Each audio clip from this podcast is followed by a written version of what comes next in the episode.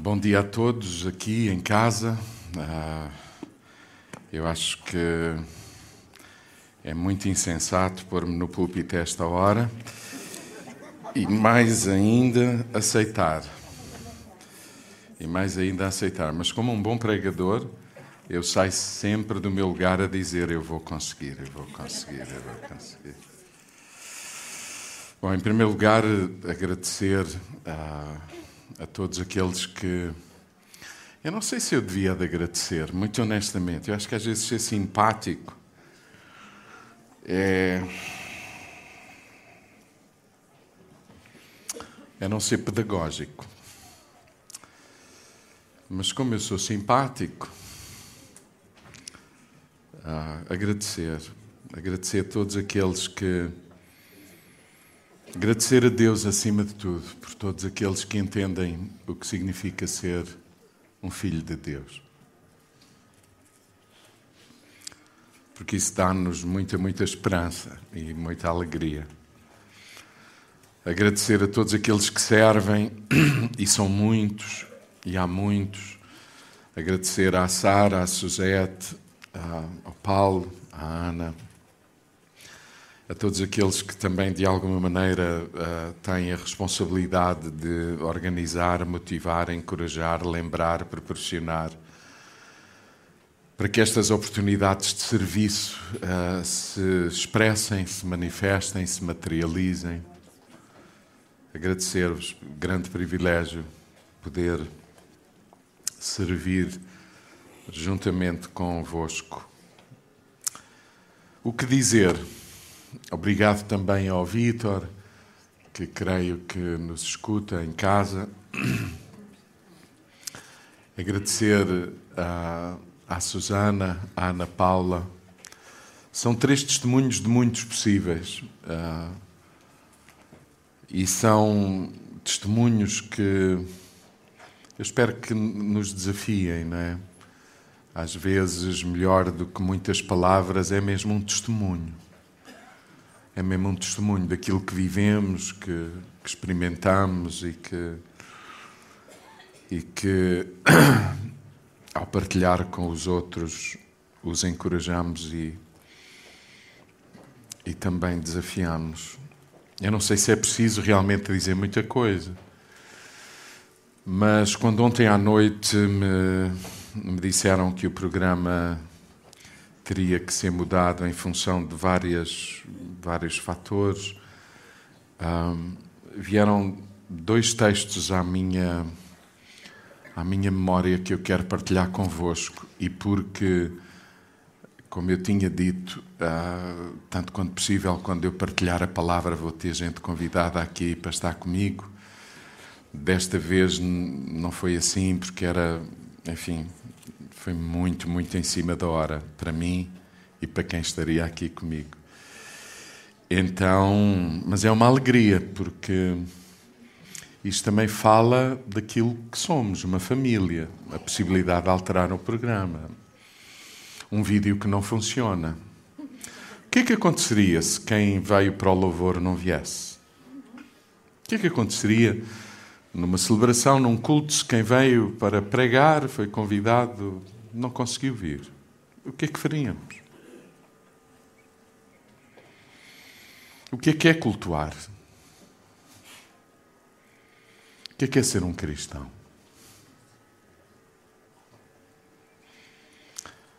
Eu às vezes gostava de estar em ambientes onde as coisas não funcionam. Pode ser que aí passemos a funcionar.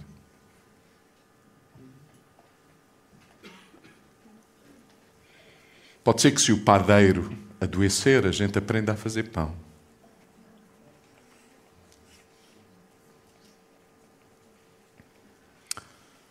Pode ser que os distribuidores de hortaliça,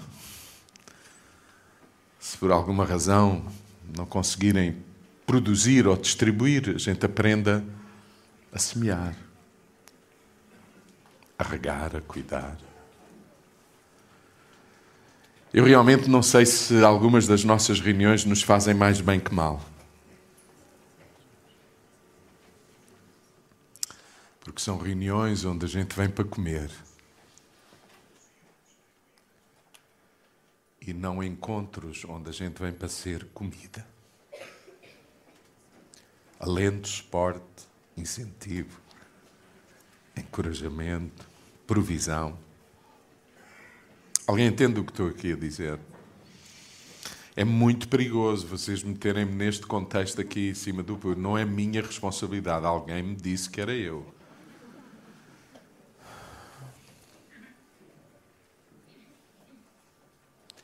Mas há aqui muita gente que poderia ser. Poderiam também ser eles. E essa é a riqueza da igreja.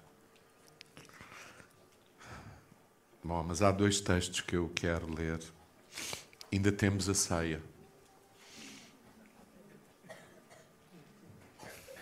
Abram comigo em Mateus no capítulo 1 e vamos ler do versículo 1 ao versículo 16. O que é que eu disse? Mateus capítulo 5, do versículo 1 ao versículo 16, não foi isso que eu disse? Perdão. Então diz assim, Mateus 5, 1 a 16. Ao ver a multidão, se vocês querem saber quem era a multidão e o que é que aconteceu na multidão, basta ler os versículos atrás. Ao ver a multidão, Jesus subiu para o monte. Sentou-se e os seus discípulos foram para junto dele. Vocês estão a ver o filme, uma multidão, Jesus, vendo a multidão, depois de ter realizado os milagres que realizou, foge, afasta-se para o monte, chama os discípulos, os discípulos vão com ele. Sentou-se e os seus discípulos foram para junto dele. E esta é a conversa de Jesus para os discípulos. Jesus começou então a ensiná-los desta maneira. Você sabe, na multidão faz-se milagres. Aos discípulos ensina-se qual é a sua natureza, vocação, propósito e sentido. Muita gente diz assim: a igreja precisa de mais milagres. Não, quem precisa de milagres é a multidão que não crê. A igreja precisa de saber mais qual é a sua natureza e a vontade de Deus para a sua vida. O milagre faz-se na base do monte onde a multidão está. O ensino é no monte, onde Jesus vai dizer quem são os filhos de Deus.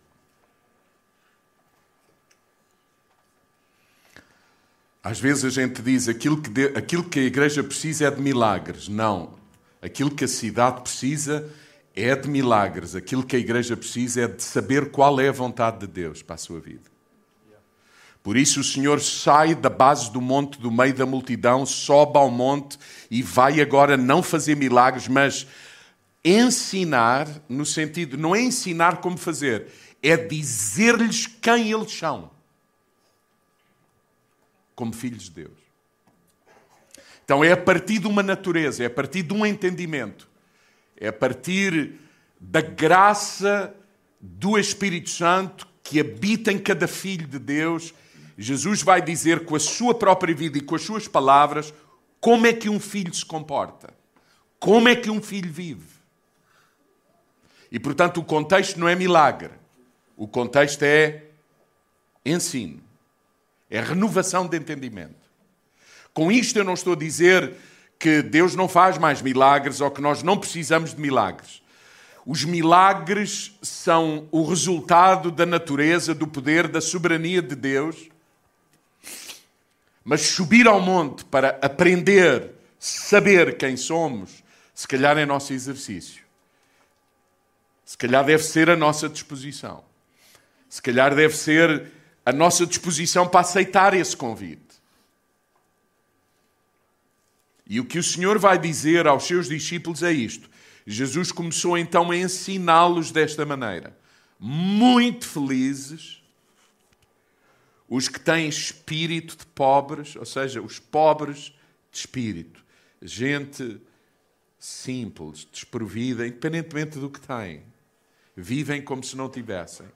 E se não têm, não vivem para querer ter, vivem a aprender a, satisfeitos por serem filhos de Deus.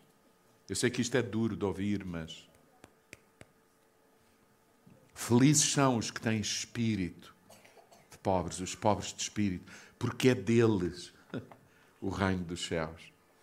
Felizes os que choram, os que ainda choram pelos sem-abrigo, pelo irmão que sofre. Felizes esses.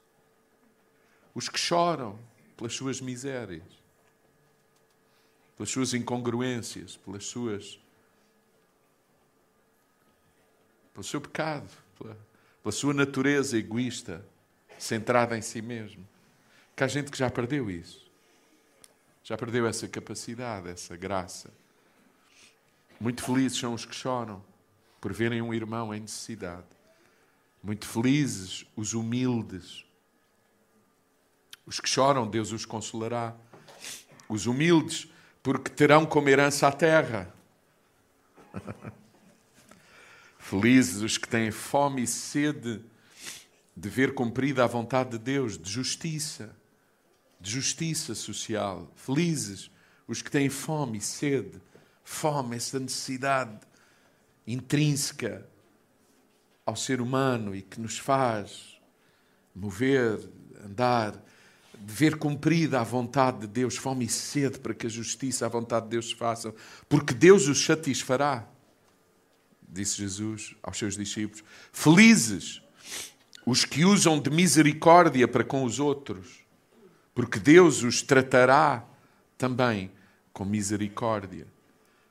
Felizes são os íntegros de coração, os que são capazes de dizer: os sem-abrigo eram quase que invisíveis para mim. Felizes são esses, que admitem, que se sentem, que percebem, que discernem, que, que são vulneráveis, que admitem que a nossa natureza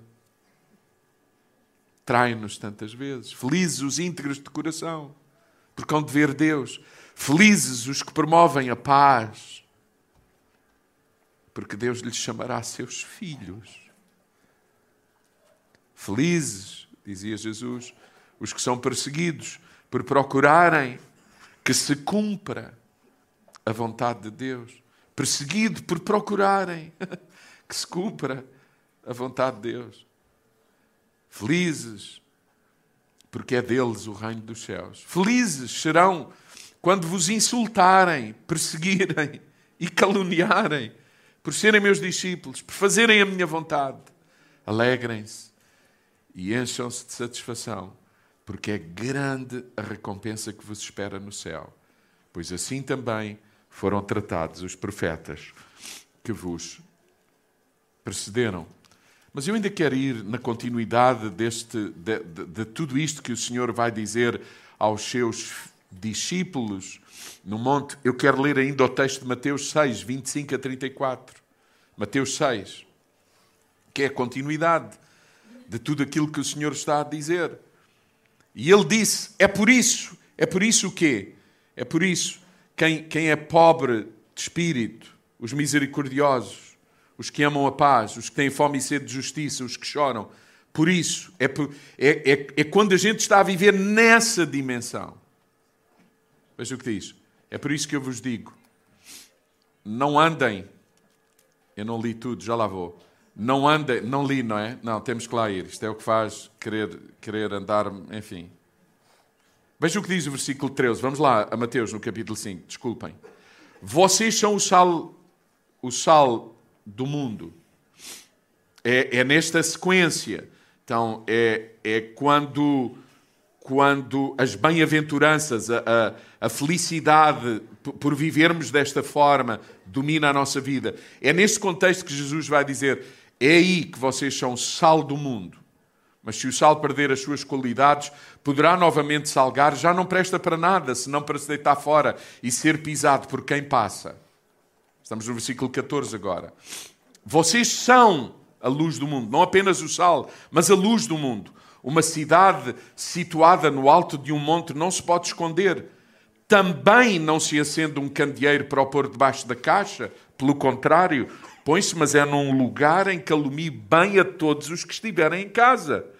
Do mesmo modo, dizia o Senhor, façam brilhar a vossa luz diante de toda a gente, para que vejam as vossas boas ações e deem louvores ao vosso Pai que está nos céus. E agora sim, Mateus capítulo 6, do versículo 25 ao versículo 34, e é continuidade. É por isso, é por isso que É por isso que, quando vocês são sal e luz e vivem na dimensão do que é ser um filho de Deus, é por isso que eu vos digo, ao mesmo tempo eu digo-vos, então, não andem preocupados com o que hão de comer ou beber, nem com a roupa de que precisam para vestir.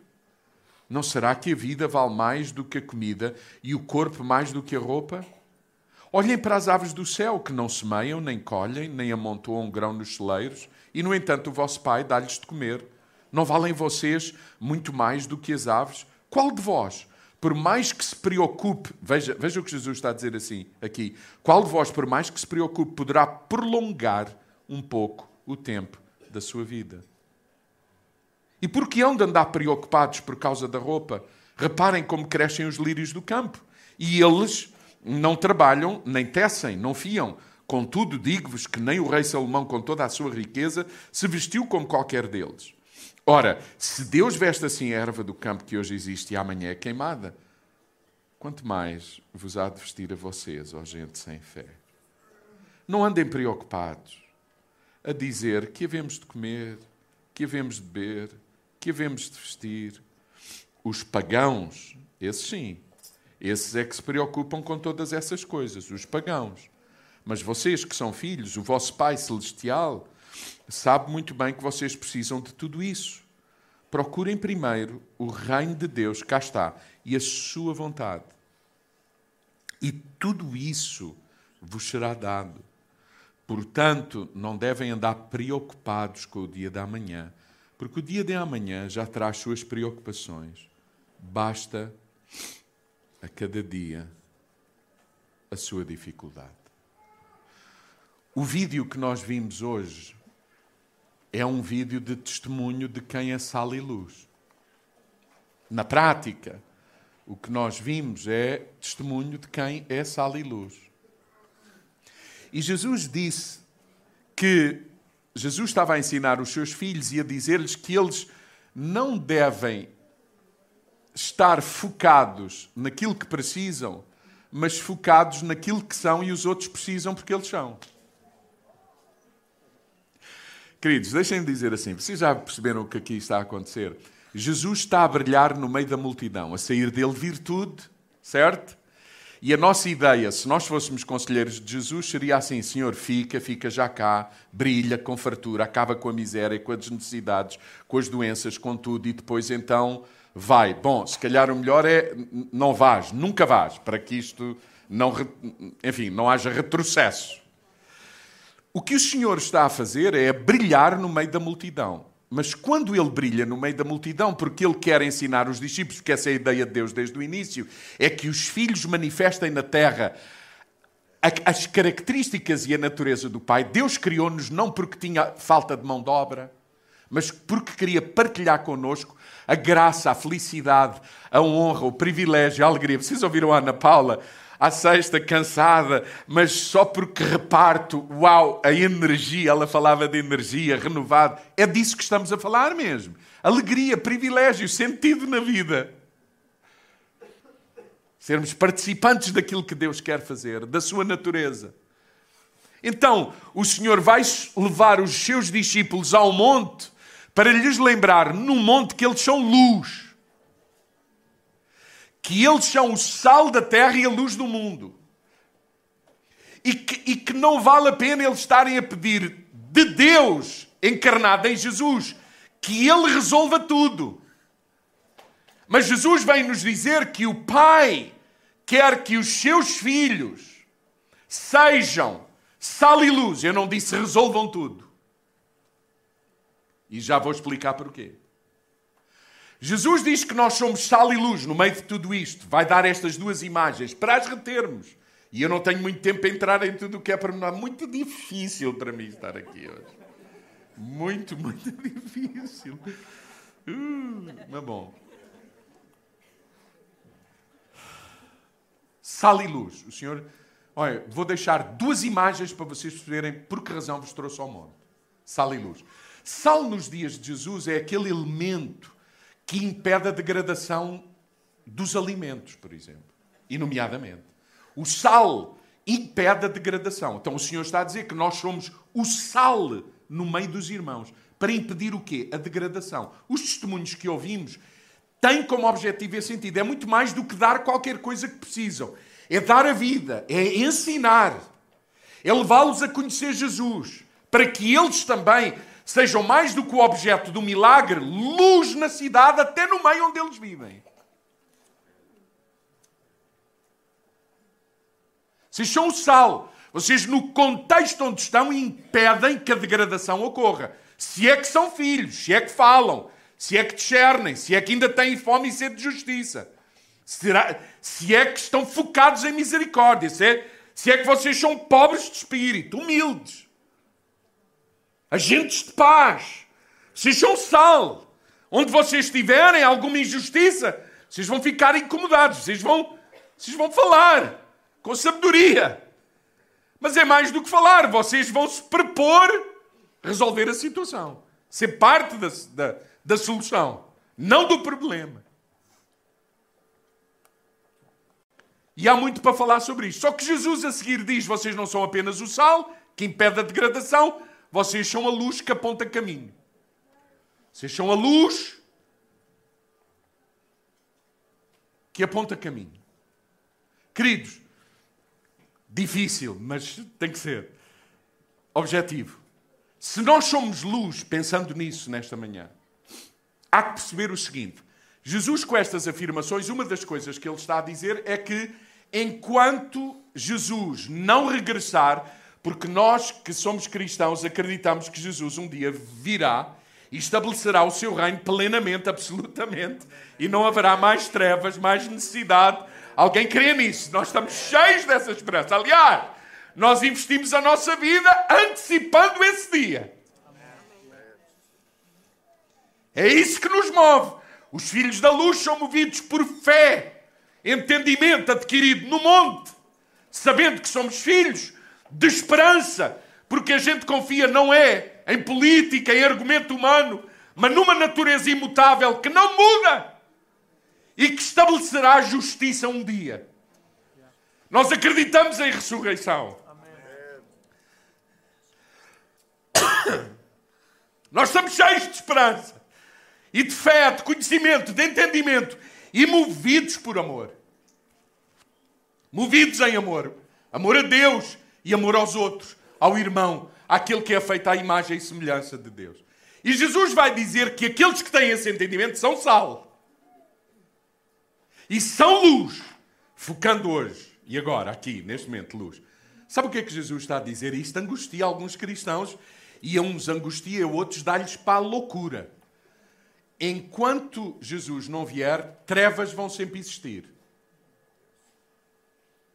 Então, aonde a gente serve não é para acabar com elas. Irmão, não percam energia, façam as coisas com entendimento. Alguém entende o que estou a dizer? Não, é na boa, é conviver com as trevas.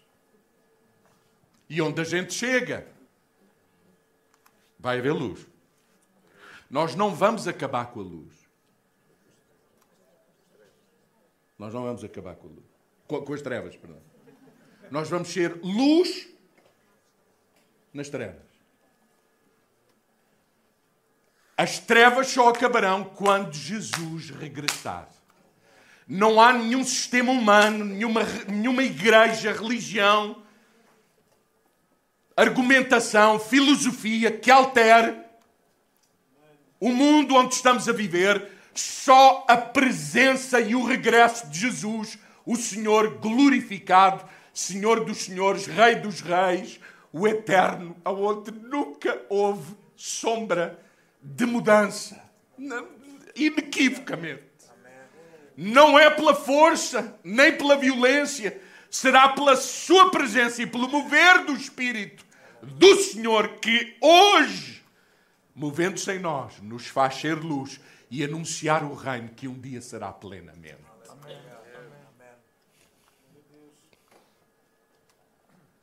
E fazemos-lo em amor. Fazemos cheios de esperança e com uma mente renovada, adquirida no monte, no ensino, sabendo o que é um filho. Então, uma verdade já aqui: as trevas não vão acabar. Ora, se as trevas não vão acabar, porque o mundo está nas trevas, e as trevas vão permanecer até à vinda de Jesus, há um outro facto e uma outra verdade que a gente tem que assimilar e perceber. Uma vez que somos luz e as trevas vão permanecer até à vinda de Jesus, nós não acabamos com as trevas, mas brilharemos, iluminaremos, apesar das trevas e no meio das trevas. Queridos, é o mesmo com estas lâmpadas. Quando a gente pôs as lâmpadas aqui, não foi naquela de que as trevas, pronto, desapareceram. A gente já comprou e agora a treva desapareceu. Não, a gente comprou, sabe porquê? Porque como sabe que de vez em quando fica de noite, a gente liga a luz. Não é isso? Então não viva angustiado. Brilhe. Brilha. Chora com os que choram. Percebe onde é preciso misericórdia. Compadece-te. Chora não por ti, pelas tuas necessidades, porque os filhos de Deus deixaram de chorar pelas suas necessidades. Porque creem que o Pai cuida de si. A menos que sejamos pagãos, ainda não conhecemos o Pai.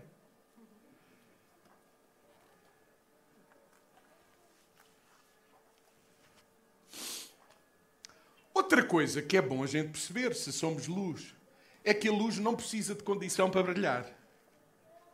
A luz é que impõe condição. Não precisa de condição. Você já imaginou esta lâmpada Stibuf? Estas lâmpadas tivessem cabeça, tronco e membros e raciocínio dissesse assim: Não, eu hoje só, só vou brilhar se houver luz. É o que às vezes a gente está a dizer: Ah, não há condições. Ah, pastor, eu aqui em casa não brilho muito porque tenho uma mãe difícil, um pai difícil, um marido difícil, um filho difícil, uma filha difícil. Sabe o que é que nós estamos a dizer? Estamos a dizer isto por outras palavras. Quando isto tudo estiver em ordem, aí sim eu brilho. Não é preciso. Esse dia em que tudo estará em ordem, o Senhor ainda virá. Mas nas trevas onde estás é suposto o quê? Brilhar. Como um filho. Essa é a nossa natureza, essa é a nossa identidade. Isso é quem um cristão é. Nós não precisamos, ah, não tenho dinheiro, se eu tivesse mais. Alguém já disse isso. Se eu tivesse mais dinheiro, se eu tivesse mais tempo. Se já, já, já nos enxergamos para escutar aquilo que a gente diz. Não é o outro, nós mesmos. A luz não precisa de condições para brilhar, para iluminar. A luz é a condição e é a luz que dá a condição. para que os outros vejam, brilhem, vivam. Esse é um filho de Deus. Outra coisa que é importante percebermos é que a luz ilumina todo o tipo de pessoa, não é? Não é seletiva. Ah, não, eu aqui brilho porque é um ambiente favorável. Aqui eu canto que é uma maravilha. Num ambiente complexo e difícil, eu lamento como os outros, pranteio como os outros, fico desesperançado como os outros. Não. A luz brilha no meio, ilumina todo o tipo de pessoas, sem exceção. Assim também nós. Outra coisa que é importante perceber: a luz não é para ser poupada, é para brilhar. Quantos aqui já compraram uma lâmpada e pouparam-na? Poupa-te. Vocês ouviram o que Jesus disse sobre os pagãos? Os pagãos são aqueles que se poupam. E poupam-se de tal maneira que eles pensam em si para quê? Para prolongar a vida. Vocês, não, a gente tem que perceber. Não, eu vou ter que cuidar de mim, vestir bem, comer bem, prolongar a vida. O Senhor está a dizer: quantos de vocês, depois de fazerem tudo o que vocês pensam que vai prolongar a vida, a prolongará? Zero. Então, o que o Senhor está a dizer quando diz que nós somos luz é o seguinte: eu, quando compro uma lâmpada, para que ela brilhar até quando? Até ao fim. Sabe o que é que isso significa? É até morrer. Aliás, esse é que é o sentido do cristão: é brilhar até morrer. Eu não quero nada que a minha vida se prolongue. O que é prolongue? Não. Obviamente que quem me ama, e eu já estou como o apóstolo Paulo. Você lembra-se do apóstolo Paulo? Paulo era assim. Eu estou desejoso de encontrar a luz. Mas, ao mesmo tempo, eu sei que Deus me quer aqui neste meio para eu ser luz. E das duas coisas eu fico confuso sobre o que será melhor. Mas entendendo o todo, então eu digo a Deus: Deus faz-me brilhar aqui, até ao dia em que eu vejo a luz plenamente. Queridos, uma vida com sentido é uma vida que brilha, não é uma vida que se poupa. É uma vida que se queima em favor do outro. É uma vida que ilumina. Eu não sei o que é que vão dizer quando eu morrer. Às vezes gostava de aparecer. Para... Ou uma das coisas que eu já disse é que no meu funeral quer que haja festa. Choro, lágrima, uma festa. Comida, já disse à Isabel. Ela diz que para isso não, não tem, acha que não vai ter grande disposição. Bom, não sei se vou eu, se vai ela primeiro, não faço ideia. Pouco importa. Mas refeição, comida, celebração. Sabe porquê? É suposto que a gente brilhe até ao fim da vida. Que nenhum de nós diga já tive condições e agora não tenho. Porque quem tem a vida de Deus, até num lar de idosos, pode brilhar. Um filho de Deus num lar de idosos, por mais paralisado que esteja numa cama, pode ser a pessoa que todos os empregados do lar mais gostam de tratar, lavar e limpar. Porque todas as vezes que vão ter com essa pessoa, ele emana virtude de Deus, abençoa, está grato, agradece, louva a Deus, tem uma palavra de encorajamento, ora por essa pessoa. Alguém sabe do que eu estou a falar?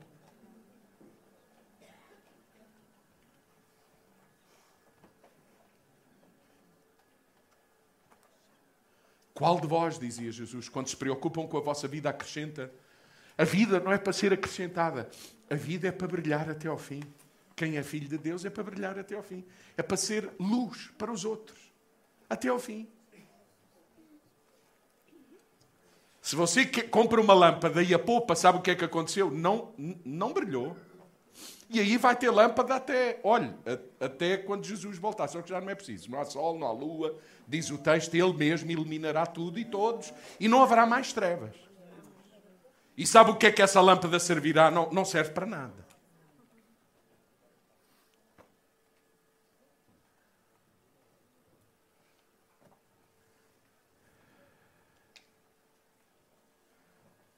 Vamos à ceia. Que é que você acha que está a... Que celebração é esta da ceia à volta da mesa, na última noite, em que Jesus ainda por cima foi traído? Ele deixou de brilhar. Não percebi. Deixou de brilhar. Pegou numa bacia, lavou os pés aos discípulos, pegou no pedaço molhado, repartiu com quem o traía. Por que é que vocês acham que o Senhor nos convida para essa mesa e diz todas as vezes que vocês comerem este pão e beberem este cálice? Será preciso ler o texto? É sempre importante ler o texto, mas hoje, tendo em conta o adiantado da hora, não vamos ler. Pode ser. Coríntios, capítulo. Alguns de vocês dizem que sim, está tudo.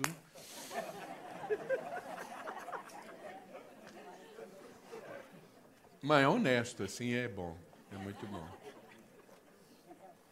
O Senhor convidou-nos para aquela mesa, convidou os discípulos outra vez, vocês estão a ver? O Senhor convidou os discípulos para aquela mesa para quê? Para lhes para dizer agora na cruz vocês vão ver milagres e então quando eu ressuscitar vocês vão ver milagres. Eu vou direito a Roma, arrebento com eles todos e finalmente o rei. É assim? Não.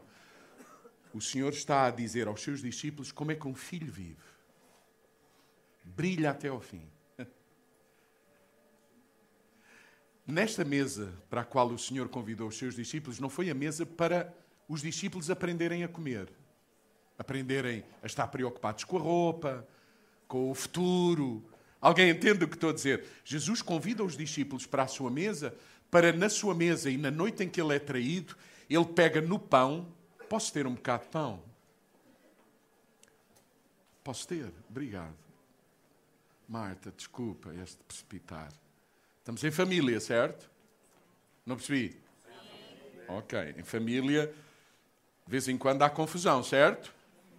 Era bom haver mais no nosso meio, era bom sinal. O Senhor, diz o texto, que o Senhor pegou no pão, repartiu e disse: Faça isto em memória de mim. E alguns de nós achamos que fazer em memória dele é comer. Fazer em memória dele é repartir. É partir. É ser luz. É ser alimento. Nós, na mesa de Jesus, na comunhão de Jesus, nós não vamos aprender a poupar-nos. Nós vamos aprender a quê? A dar-nos a quem? Ao marido, na sua dificuldade, à mulher, no seu desafio, ao colega de trabalho, na sua dificuldade. Nós vamos querer, nós queremos, nós queremos verdadeiramente que a vida de Deus que está em nós se expresse por palavras, por gestos, por orações, por pensamentos na vida dos outros. Este vídeo é, é, é uma pequena amostra daquilo que é um filho de Deus. Em Atos, no capítulo 9, o livro dos Atos fala-nos de uma senhora que, que se chama Tabita, Dorcas, que morre. Era uma irmã que não se inscreveu na plataforma da igreja primitiva. Não, eu vou dizer-vos assim: sabe porquê é que a igreja precisa de plataforma? E precisa. E precisa. Porque ainda há filhos que precisam de experimentar o que é viver como filho para perceber: uau, isto é que é vida.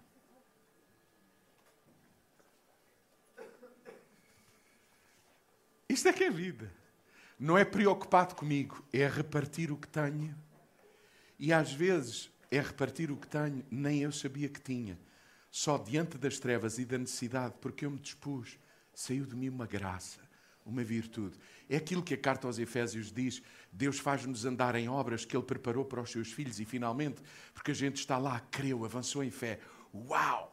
As portas abrem-se, a virtude, uma palavra de sabedoria, conhecimento, encorajamento, fé, generosidade, misericórdia, paz, tempera. Alguém sabe do que eu estou a falar? Luz.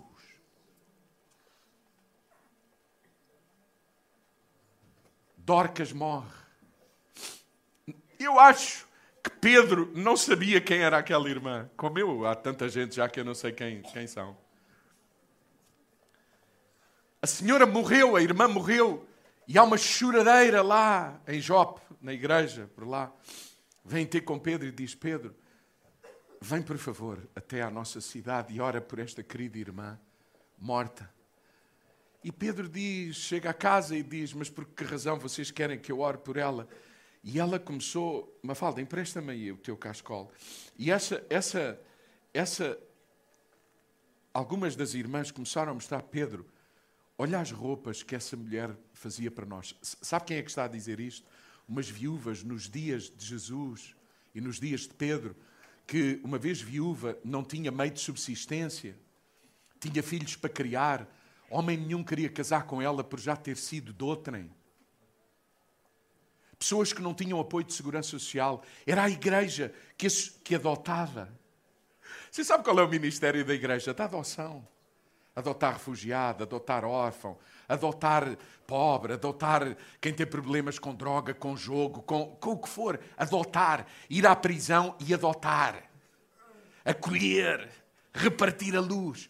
Eu oro para que o Espírito de Deus tenha toda a liberdade no nosso meio para fomentar, falar, distribuir dom, graça, virtude, visão, de forma que esta comunidade seja como a Bíblia diz uma comunidade de filhos da luz, que são luz. E é muito interessante pensar. Jesus dizia luz em casa e luz no monte. Luz em casa, ninguém acende um candeeiro e o põe lá em casa escondido, mas põe na casa, na sua casa, num lugar de forma que todos que estão lá em casa sabem onde está a luz. E ao mesmo tempo, num monte, numa cidade, onde há muitas luzes a brilhar. Sabe porquê é que passámos este vídeo? Porque a nossa cidade precisa de muitas mais luzes que brilhem para além do Vítor, da Ana Paula, para além da, da, da, da, da Susana uma cidade edificada sobre um monte que não se pode esconder. É uma cidade cheia de filhos de Deus que brilham. Ora, na cidade de Jope houve uma luz que se apagou. Sabe que, que luz era essa? Uma senhora que vestia como nem as mulheres mais ricas de Jope se vestiam. Era seguramente uma mulher com dinheiro. Essa é outra coisa. Você sabe, o, o Evangelho é o Evangelho da conversão, até da conversão dos ricos aos pobres. esta mulher rica vestia os pobres como nem os ricos vestiam. E estas senhoras estão a chorar e a dizer: Pedro, a gente vai ficar. Ouçam, e eu tenho a certeza absoluta que não era a roupa, era a luz que brilhava. É muito mais do que coisas. É a luz que brilha. E Pedro ficou tão impactado com o testemunho de uma irmã que ele nem conhecia. Não se inscreveu na plataforma, não sabíamos.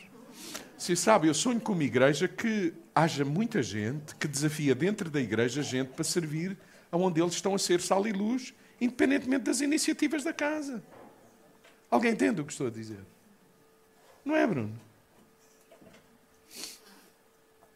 Sabe o que é que aconteceu? Aconteceu aquilo que às vezes acontece com aqueles que partem e que brilharam. A gente diz, Senhor, se tu pudesses atender à nossa oração, era bom que não o levasses. Mas se o levaste, a gente entrega, damos-te graças, há uma gratidão profunda por termos visto tu brilhares por intermédio da sua vida. Que isso seja uma inspiração também para mim. Mas naquele dia foi diferente. Naquele dia o Senhor intentou que ela ressuscitasse. Você sabe, essa é uma daquelas ressurreições que vale a pena que aconteça. Porque há outros que é bom quando morrem.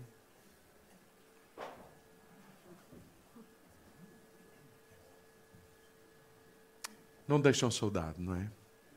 É um facto. A verdade é essa. E a minha pergunta nesta, nesta, nesta manhã é: quando morrermos, o que é que dirão de nós? Que vestíamos bem? Que tínhamos uma boa casa? Oh, que saudade daquele brilho! Oh, que inspiração aquele brilho foi para a minha vida! Jesus dizia: não se pode esconder uma luz. Não se acende uma luz em casa e depois se esconde. Antes se põe no seu contexto lá em casa, de forma a brilhar e iluminar todos. Alguém aqui precisa de entender que está nele aquilo que Jesus diz que está nos seus filhos. Diga comigo, eu sou luz do mundo. Eu sou luz na minha casa. É na minha casa e na minha cidade. É no meu contexto e no contexto da vida de todos os outros. Então, nesta manhã, eu queria deixar estes pensamentos convosco. O testemunho que tanto nos encorajou.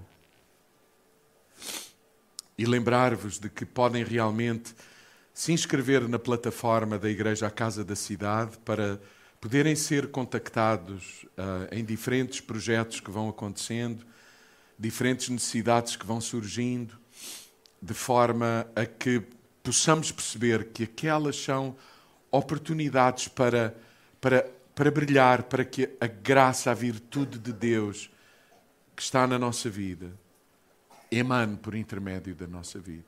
Mas, na verdade, um filho de Deus não precisa de uma plataforma, nem de uma oportunidade particular, num dia especial, na sua agenda, uma hora por semana. Um filho de Deus brilha onde está.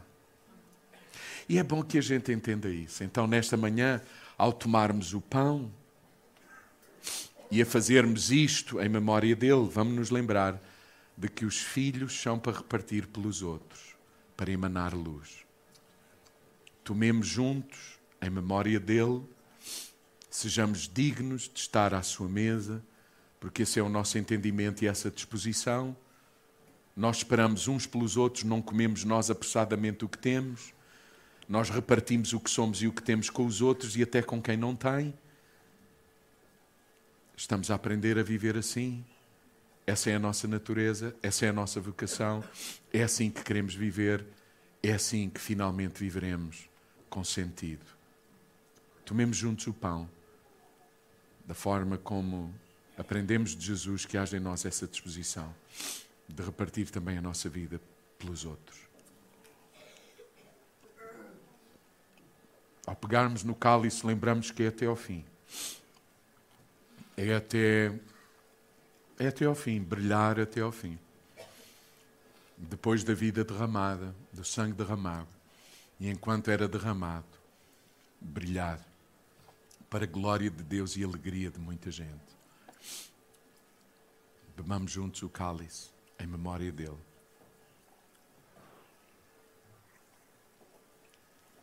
Senhor, perdoa-nos porque nem sempre a gente vive assim. Reconhecemos isso e queremos mais e mais aprender, discernir, compreender o que é verdadeiramente um filho, um filho de Deus, e a viver em fé a partir dessa verdade, dessa revelação, desse entendimento e encontrar a verdadeira razão de viver, sendo luz e sal para todos os outros que estão à nossa volta. No nome de Jesus nós oramos. Amém.